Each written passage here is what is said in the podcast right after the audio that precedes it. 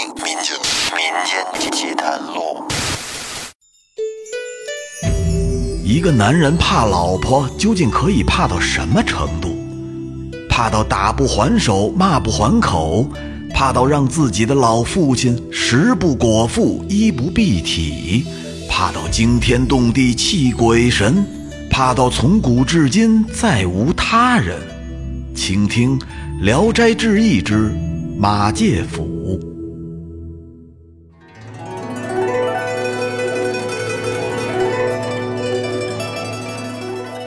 大家好，欢迎收听由复古宇航员电台制作、喜马拉雅独家播出的《民间奇谈录》，我是老岳。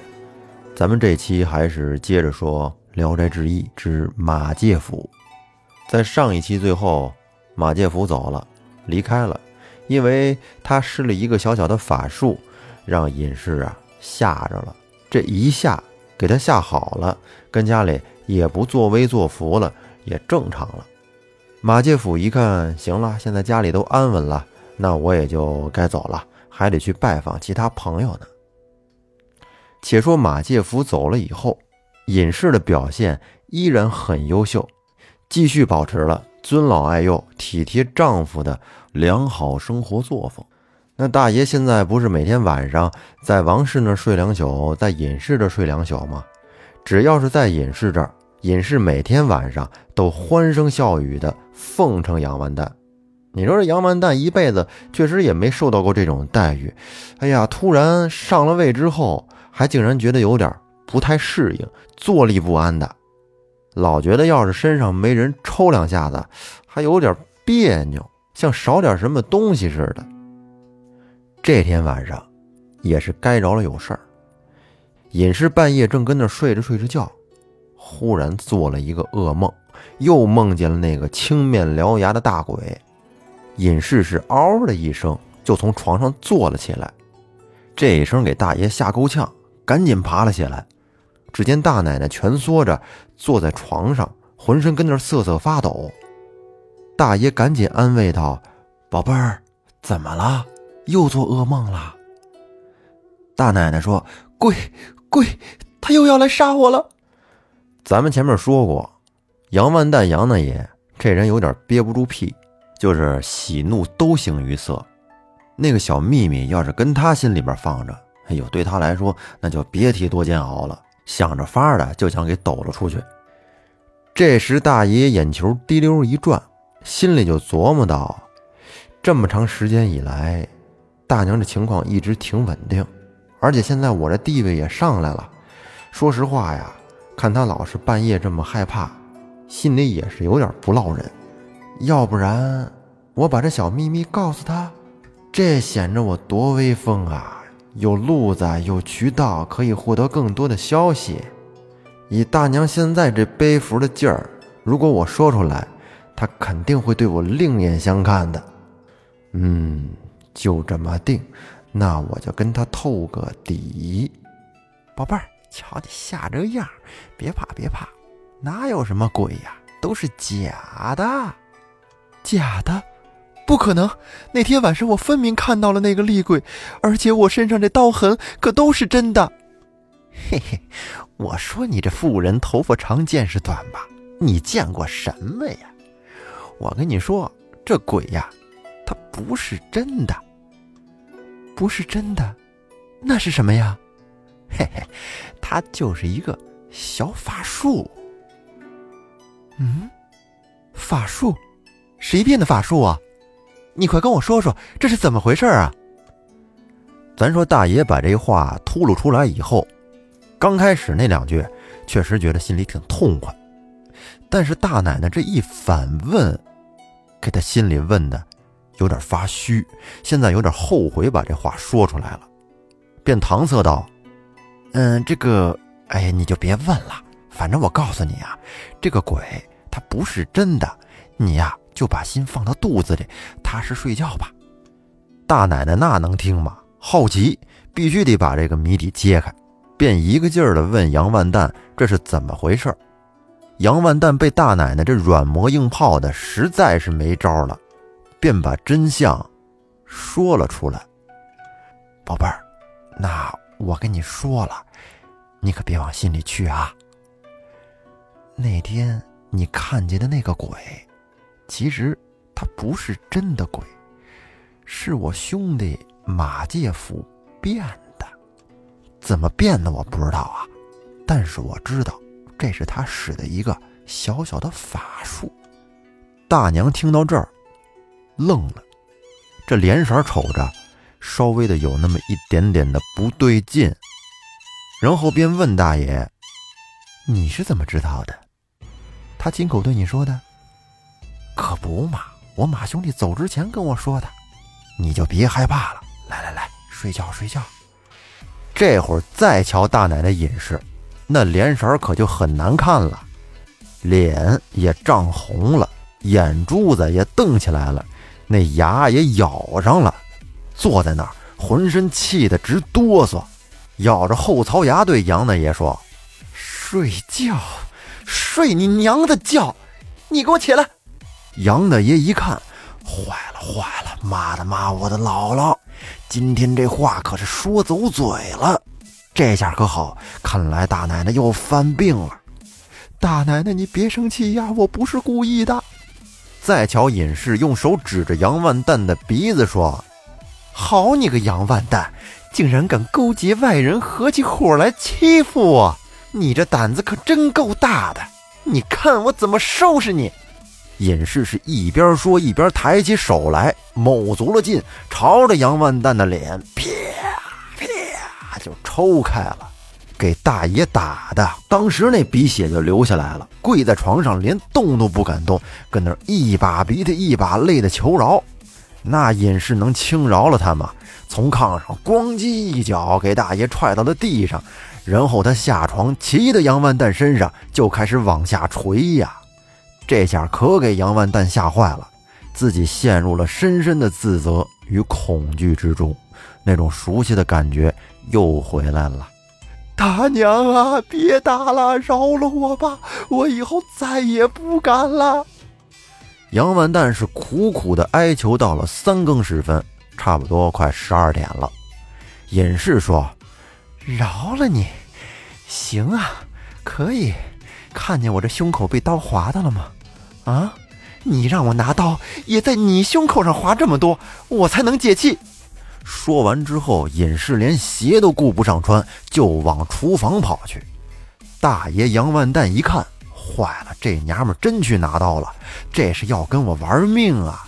她要是拿上刀，那还不得把我给剁了？我还跟这跪着干什么呀？赶紧跑吧！想到这儿，杨万蛋是站起身来就往外跑。他们这一闹腾，动静也大，全家人可就都听见了。大家琢磨呀，大奶奶这是怎么了？怎么又回到了以前的那种状态了呢？不会是又犯病了吧？哎呦，你说咱家大爷这翻身的日子也太短了，这么快就让人给撸下来了。咱们赶紧看看去吧。于是家里这些仆人、丫鬟，还有二弟杨万忠，便都穿好了衣服出来劝架。一到院里，只见杨万蛋穿着睡觉穿的衣服，跟院子里面疯跑啊。然后大娘尹氏拿着把菜刀在后面边骂边追：“你给我站住！你看我今天不剁了你！”杨万忠不知道是怎么回事啊，但是这种情况先劝架吧。于是他上前，用身体挡在了杨万蛋的前面，啊，因为没法直接去拦他的嫂子，只能是挡在哥哥前面。对嫂子说：“嫂嫂，这是怎么了？你先消消气儿，咱把刀放下，好好说，行不行？”“不行，小二，你给我起一边去！今天看我不花了他！”现在是大娘追，大爷跑，杨万忠跟那儿拦着，其他的仆人丫鬟跟旁边一块象征性的跑。为什么呀？他们不敢拦，在家里本身就没有地位，也就是跟着瞎起起哄。他们这正乱着呢，忽然听见咳嗽一声，都这么晚了，跟院子里这等喧哗，成何体统？快住手！这是谁呀？杨家老爷子在屋里实在是听不下去了，忍不住的披上衣服就出来了。尹氏一看，老爷子身上披的。都是新衣服，而且精神气色都不错，比以前也胖了。他这气就不打一处来，嘴里骂道：“好啊，你个老东西，你这正好出来了，今天我就连你们一块儿都给办了吧。”于是隐士便跑到了老爷子跟前儿，蹬起老爷子的衣服，拿那刀从上往下一划，那就是一个口子，然后从上往下又一划，这一个布条就出来了。再然后他拿着这刀朝着这衣服，擦擦擦，一下一下的把老爷子这新衣服全给划了，划的是一条一条的，就跟墩布头子似的，边划还边喊。我让你穿新衣服，你个老不死的，穿的人五人六的，给谁看呢？你看我今天不给你都划烂了，我让你穿。隐士是一边划一边还用手抽老爷子的脸，这会儿可给老爷子吓坏了。这儿媳妇竟然敢拿着菜刀朝自己招呼。再瞧杨万蛋和杨万忠两个人是愣在一边，都不敢上前。杨万忠说：“哥。”他他打咱爸，是啊，我看见了，这可怎么办呢？大奶奶，快住手，别打了！隐士根本就不听啊。等裁完了布条，觉得还不过瘾，然后便上前一把，把老爷子的胡子给薅过来了。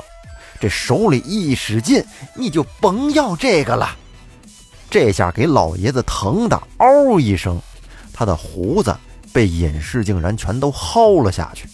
整个下巴上是鲜血直流，这会儿老二杨万忠看着自己的父亲这么被嫂子欺负，自己的大哥在旁边是一句话都不敢说，他现在的心情有点万念俱灰，实在是忍不了了，头脑一热，从脚边可就搬起了一块大石头，然后朝着隐士就冲了上去。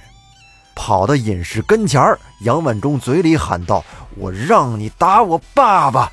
紧接着手里的这石头朝着隐士的脑袋可就砸了下去。只听“咚”的一声，隐士连吭都没吭，直接应声倒地。再瞧他的脑袋被杨万忠砸了一个大口子，鲜血直流。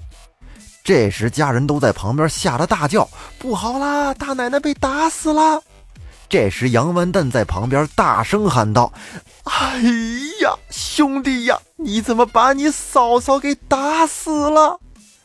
杨万忠这会儿也懵了，他没想下死手打死隐士，只是看着他在欺负自己的父亲，想上前去制止他。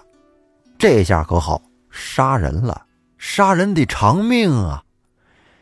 杨万忠叹了口气说：“唉。”我杀了嫂嫂，我认了，我会有一个交代的。就算我死了，但是我的父兄能活下来，我也就没有遗憾了。说完，没等大家反应过来，二爷杨万忠便跑向了院子里的一口井。他站在井边，连犹豫都没犹豫，一气呵成，大头朝下。只听咕咚一声，就扎了进去。这下可给大家吓坏了。就这一会儿功夫，两条人命，大伙赶紧上前去捞人。等捞上来以后，已经太迟了。二爷杨万忠已经死了。大家把这两具尸体并排着放在院子里，全家上下这哭啊！悲伤来得太突然了，哭着哭着，突然只听“哎呦，疼死我了！”就这一声，给大家吓了一跳。这怎么着，诈尸了？可是再瞧地上大奶奶这具尸体，竟然坐了起来，捂着脑袋跟那儿说：“哎呦，这是谁呀？这么狠，可砸我！”原来这隐士也是命大。他没死，刚才就是被杨万忠给打晕了，休克了，也可以理解为是轻微的脑震荡。他这一坐起来，看大家都在旁边哭，说：“你们这是哭什么呢？”然后他再一扭头看旁边，竟然还躺着一具尸体。他仔细一看，原来这是杨万忠。他就问说：“老二躺这儿干什么呀？”家人说：“二爷这是投井自尽了，把来龙去脉和大奶奶一说，大奶奶琢磨过味儿来了，原来是他砸我呀。但是既然人已经死了，那就算了吧，不追究了。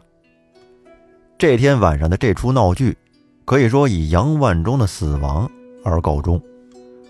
过了两天，把杨万忠埋了。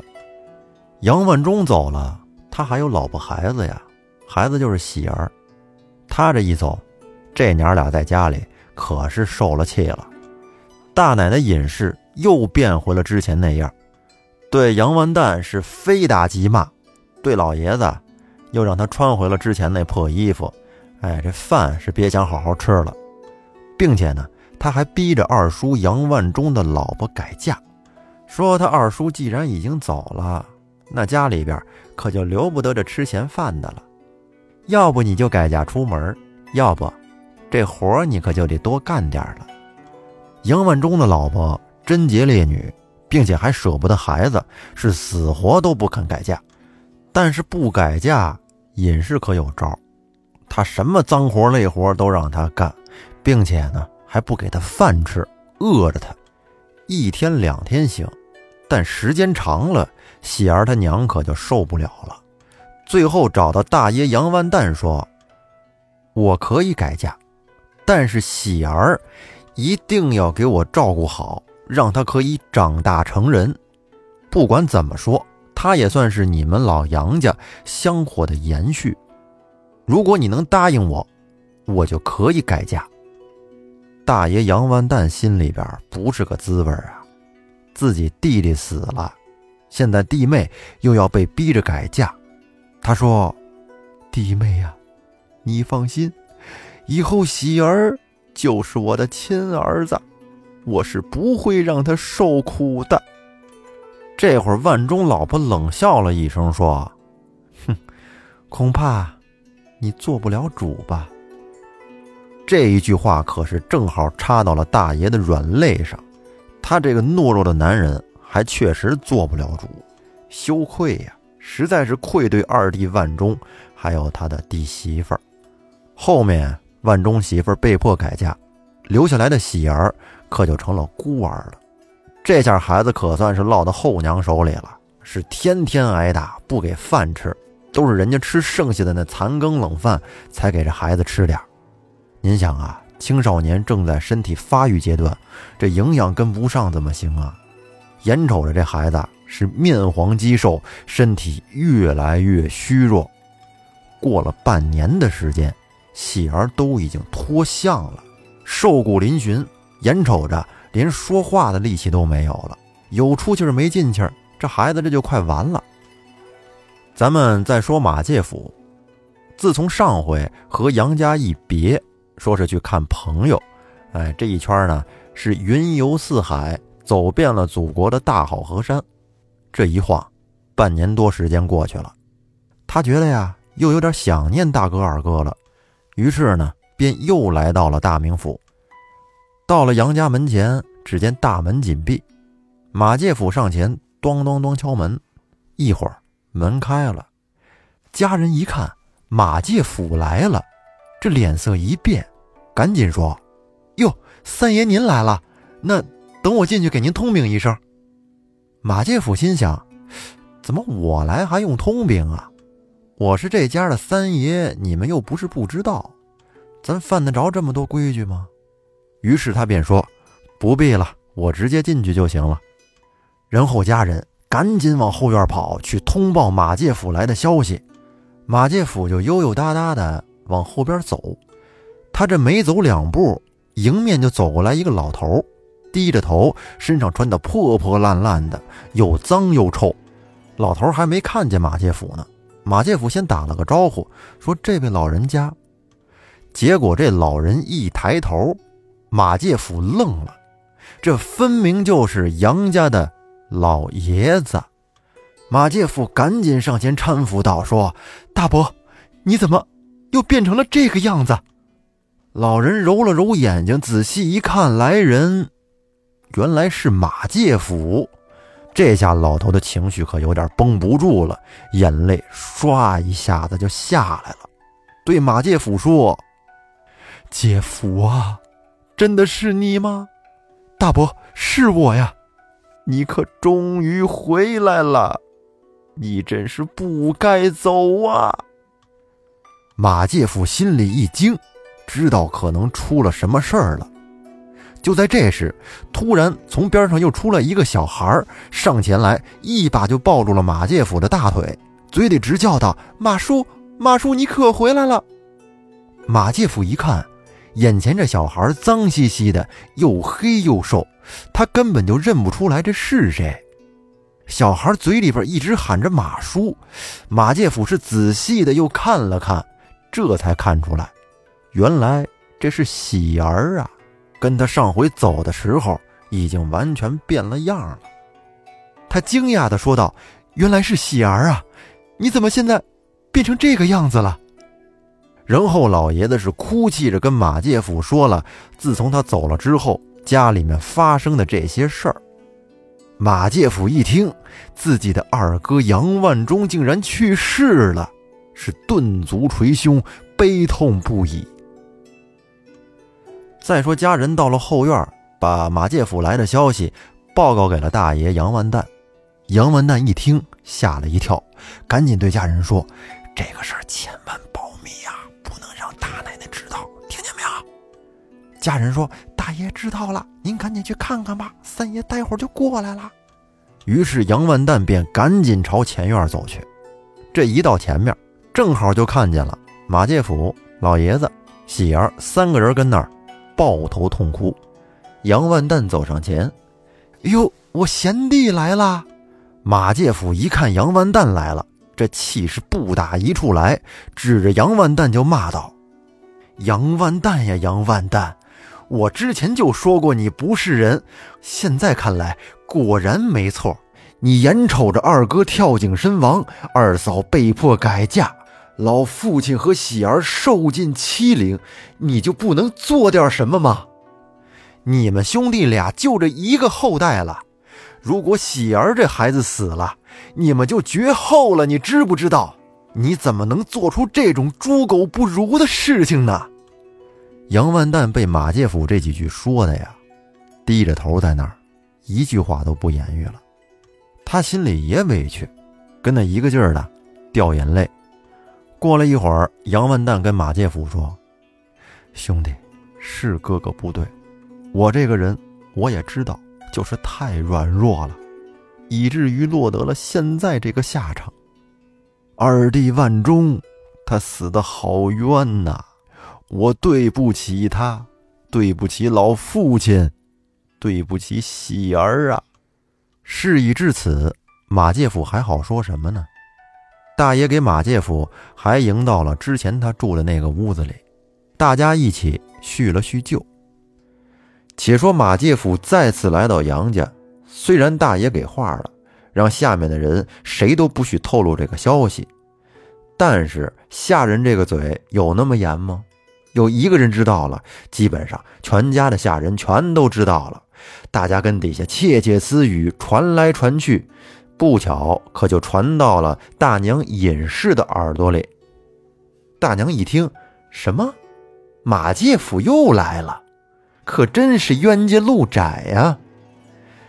尹氏有心直接杀到前面和马介甫干一仗，可是他心里还是惧怕马介甫的，他不敢，因为前两次被马介甫治的吃亏吃大了。于是他让下人去前面把老爷叫回来。现在立刻马上就回来，有要紧的事儿要跟他说。下人到前边，咚咚咚敲了敲门，进了屋，趴在杨万蛋耳朵边上，轻轻地说了几句：“大爷，赶紧回去吧，大奶奶叫你，说有急事儿，立刻马上。”大爷听完心里一颤，赶紧起身对马介甫说：“兄弟，你先跟这屋稍坐一会儿。”你嫂子跟后边叫我有点事儿，我先回去看看啊。说完，杨万蛋掉头就往外跑。马介甫看着他匆匆离去的背影，无奈的摇了摇头。大爷到了后院，一推门进了屋。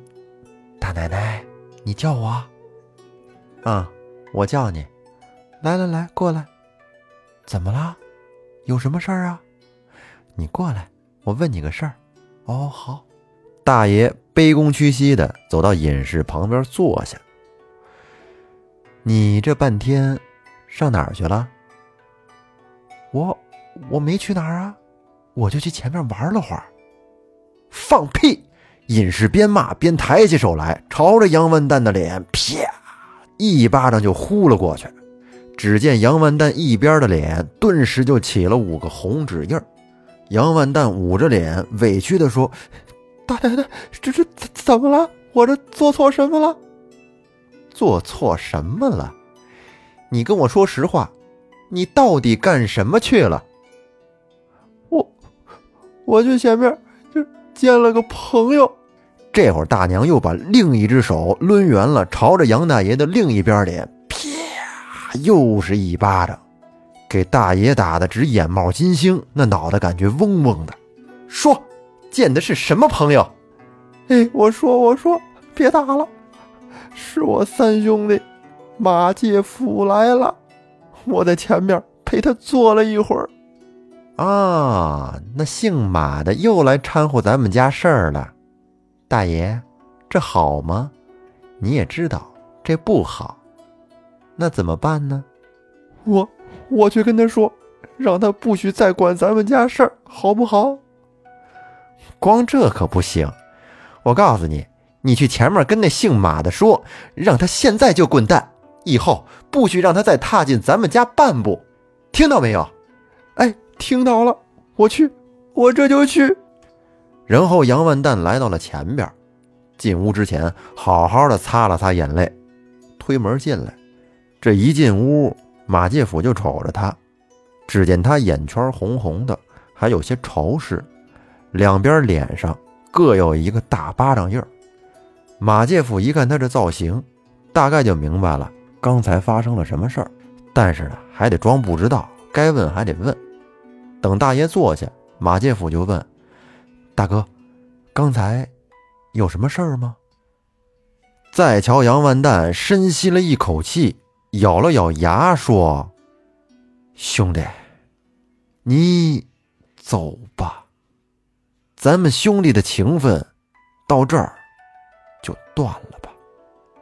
从今往后，你走你的阳关道，我过我的独木桥，咱们互不相干。以后我的事儿。”再也不用你管了，你可不要怪哥哥。大爷突然冒出的这几句话，给马介甫说愣了。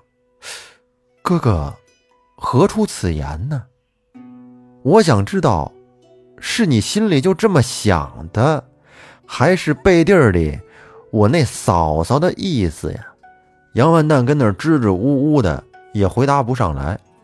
马介甫一看，那脸色可就变了。瞧着杨万蛋，生气地说：“大哥，你就不能威武点吗？我就不明白，你到底怕他什么呀？实在不行，你还不能休了他吗？他可是打你父亲、杀你弟弟的人呐！你怎么就能忍受得了他呢？你还是不是个男人了？”马介甫的这一番话，看来是有点激怒杨万蛋了。只见杨万蛋噌的一下站起身来，手里握着拳头，看样子是有点心动。马介甫一看有门赶紧趁热打铁，再接再厉地说：“你如果不休了他，那怎么着也得给他点颜色，吓唬吓唬他，让他瞧瞧哥哥你的英雄本色。就是杀了他，咱也不怕。我告诉你，我有好几个至交，都是做大官的。”如果哥哥你要是杀了人，他们都会出力的。打起官司来，咱们不会吃亏。杨万蛋一听话都说到这份上了，心里也有底了，于是便嘴里答应着，跺着脚，咬着牙，生气的朝后院就冲了过去。结果到了后院，正跟尹氏走了个对脸。尹氏一瞧，杨万蛋这什么意思？于是便瞪起眼睛呵斥他。杨万蛋，你要干嘛呀？你这冲谁呢？再瞧杨万蛋走到隐士跟前儿，扑通一下就给他跪下了。就刚才隐士这几句话，直接就把杨万蛋那劲儿给泄了。刚才仅有的那点信心，瞬间被击垮，屁滚尿流的跟隐士说：“我刚才把您之前的精神都传达给马介甫了。”哦，那他什么意思？他让我休休了你。隐士一听，这火就上来了。马介甫这是想把我往死里整啊！于是他越想越来气，这就进屋去找刀和棒子，准备和杨万蛋玩命。杨万蛋一看，我的天哪，又来！吓得赶紧就往回跑，跑到马介甫屋里。马介甫一看，得怂包蛋，刚才白做半天思想工作了，这是又被击垮了。马介甫吐了一口唾沫，他吐唾沫干什么呀？这是表示不屑，哎，朝着杨完蛋，呸！你无能，我鄙视你，就这意思。然后说：“大哥，你真是无可救药了。哎，也罢，本来我不想拿给你，但是看你现在这情况，不用药是不行了。”于是马介甫打开了随身的包裹，从里面取出了一件东西。就是这件东西，让杨万蛋再现男人雄风，一举收复失地。那马介甫拿出来的到底是个什么东西呢？咱们留在下期再说。最后啊，咱们说个题外话，你们说杨万蛋他为什么就这么怕隐士呢？这个怕他是从哪儿来的呢？这个问题马介甫他不懂，蒲松龄先生也不懂。包括老岳，我也不是很懂，毕竟没有这种经历。说实话，平时在家这地位啊，这方方面面的也挺 OK 的。回家有饭吃，衣服有人给洗，还怎么着啊？所以说，对于杨万蛋的这种情绪，呃，理解的不是很到位。如果说咱们的听众朋友您有体会比较深的，哎，比较了解这种感受的，可以在评论下方和我们留言互动一下。好不好？咱们相互交流交流，学习学习。那这期节目就到这儿，欢迎您订阅专辑并关注主播复古宇航员，咱们下期再见，拜拜。